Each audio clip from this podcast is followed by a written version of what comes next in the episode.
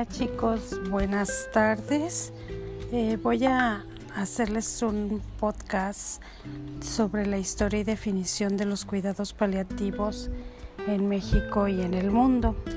Es para ahorrarles a ustedes la molestia eh, la lectura del capítulo de Juan Orlando Castillo Rodríguez y Juan Carlos Gómez Muñoz. Empieza con una bella frase eh, que deberíamos tener todos presentes. Dice, no quiero que me curen, quiero que me entiendan. Y es una frase de Rantes en el filme El hombre mirando al sudeste. Para hablar de cuidados paliativos no hay necesidad de remontarse demasiado en el pasado, pues es una ciencia de la medicina que hoy en día en pleno siglo XXI sigue siendo un terreno desconocido para la mayoría. Por ello, históricamente se ha menospreciado y minimizado la intervención del especialista en dicha área. Con los avances en el desarrollo de nuevas terapéuticas, globalmente ha aumentado la presentación de enfermedades crónicas, aunado al envejecimiento de la población, y no solamente enfermedades no oncológicas, sino del mismo cáncer. Se sabe que en la actualidad ha ido aumentando la esperanza de supervivencia y la posibilidad de mejorías en el confort que se les ofrece a los enfermos. A mediados del siglo pasado se comienzan a formar las primeras sociedades interesadas en el manejo del cuidado paliativo, con selectividad geográfica a Estados Unidos, Canadá y Europa Inglaterra y España. Con la eventual creación del hospicio o de, de hospice o de hospicios para enfermos terminales y formación de recursos humanos en salud. En la década de los 90, de manera más formal, se constituyen asociaciones como la Española de Cuidados Paliativos en 1992. Paralelamente, la Organización Mundial de la Salud comienza trabajos formales de especialización emitiendo su consenso en 1990. Por su parte, el doctor Vicente García Olivera introduce en México la algología. Fue contemporáneo del doctor John Bonica, fundador del Movimiento Mundial de Atención al Dolor, que posteriormente daría origen a la International Association of the Study of Pain en 1962 se funda la primera clínica del dolor en el Instituto Nacional de Ciencias Médicas y Nutrición Salvador Subirán, a cargo del doctor Ramón de Fuentes. Por su parte, el doctor García Oliveira permaneció en el Hospital General de México, donde capacitó al doctor Ricardo Plancarte Sánchez, quien a su vez establece la Clínica del Dolor en el Instituto Nacional de Cancerología.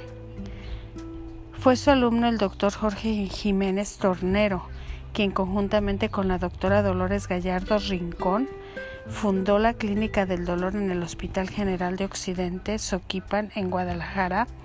En el Hospital Civil Viejo de la misma ciudad hace lo propio el doctor Oscar Sierra Álvarez.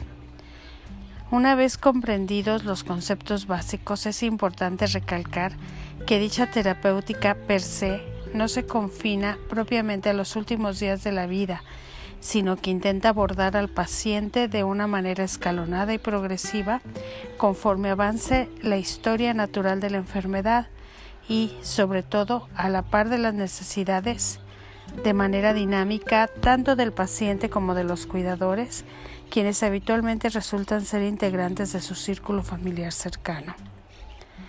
La definición de esta disciplina fue acuñada por la OMS de esta manera. Enfoque que mejora la calidad de vida de pacientes y familias que se enfrentan a los problemas asociados con enfermedades amenazantes para la vida. A través de la prevención y el libro del sufrimiento por medio de la identificación temprana e impecable evaluación y tratamiento del dolor y otros problemas físicos, psicológicos y espirituales. Esta definición, además, fue complementada con una lista de preceptos básicos que deben conocer las unidades de cuidados paliativos. brindar alivio del dolor y otros síntomas, afirmar la vida y considerar la muerte como un proceso normal, no intentar acelerar ni retrasar la muerte. Adjuntar como mancuerna los aspectos espirituales con los psicológicos del cuidado del paciente. Ofrecer una red de soporte para el auxilio a los pacientes a vivir lo más activos posibles hasta su deceso. Ofertar la red de ayuda para la familia, tanto para la adaptación a la enfermedad como la aceptación del duelo maximizar los recursos del equipo multidisciplinario para tener un adecuado sistema de respuesta a, las necesidades de los pacientes y sus familias, incluyendo soporte emocional en el duelo cuando esté indicado. Mejorar la calidad de vida con la intención de tener resonancia positiva en el curso de la enfermedad. El uso oportuno durante el curso de la enfermedad de manejos que puedan prolongar la vida, como bien pudieron ser terapéuticas como quimioterapia o radioterapia, así como la, realización de las investigaciones clínicas necesarias para el adecuado entendimiento y manejo de escenarios clínicos de mayor complejidad. De tal manera que incluso el colofón de la enfermedad cuando la piedra angular del tratamiento es el manejo paliativo, es probable que exista lugar para un último intento de medidas para beneficiar al paciente. Sin embargo, es importante no excluir el abordaje del duelo dentro de su círculo proximal de cuidadores, quienes tal vez lleguen a requerir de una interacción terapéutica por periodos prolongados. Así, la eventual traslación del manejo curativo a los cuidados paliativos generalmente debe ser escalonado, siempre teniendo como premisa las necesidades intrínsecas de cada paciente para ese momento sin estipularse un plazo de supervivencia esperada. ¿Qué pacientes potenciales de ser ingresados a cuidados paliativos tenemos? Pacientes oncológicos en fase terminal, insuficiencias orgánicas en fases avanzadas, cardíaca, pulmonar, renal, enfermedades neumológicas degenerativas avanzadas como la demencia, enfermedad de Parkinson, esclerosis lateral amiotrófica, accidentes cerebrovasculares con gran incapacidad, no recuperables y con complicaciones asociadas. Pacientes potenciales de ser ingresados a cuidados paliativos, además de los anteriores, son los poliulcerados con inmovilidad irreversible, de hipertensión, por, hipertensión portal y sus complicaciones, el síndrome de inmovilidad y las psicopatías crónicas. Eh, la mayoría de este material lo toma sus autores de Wilson Astudillo, Eduardo Clavé, Carmen Mendiel-Nueta y Carlota Rieta.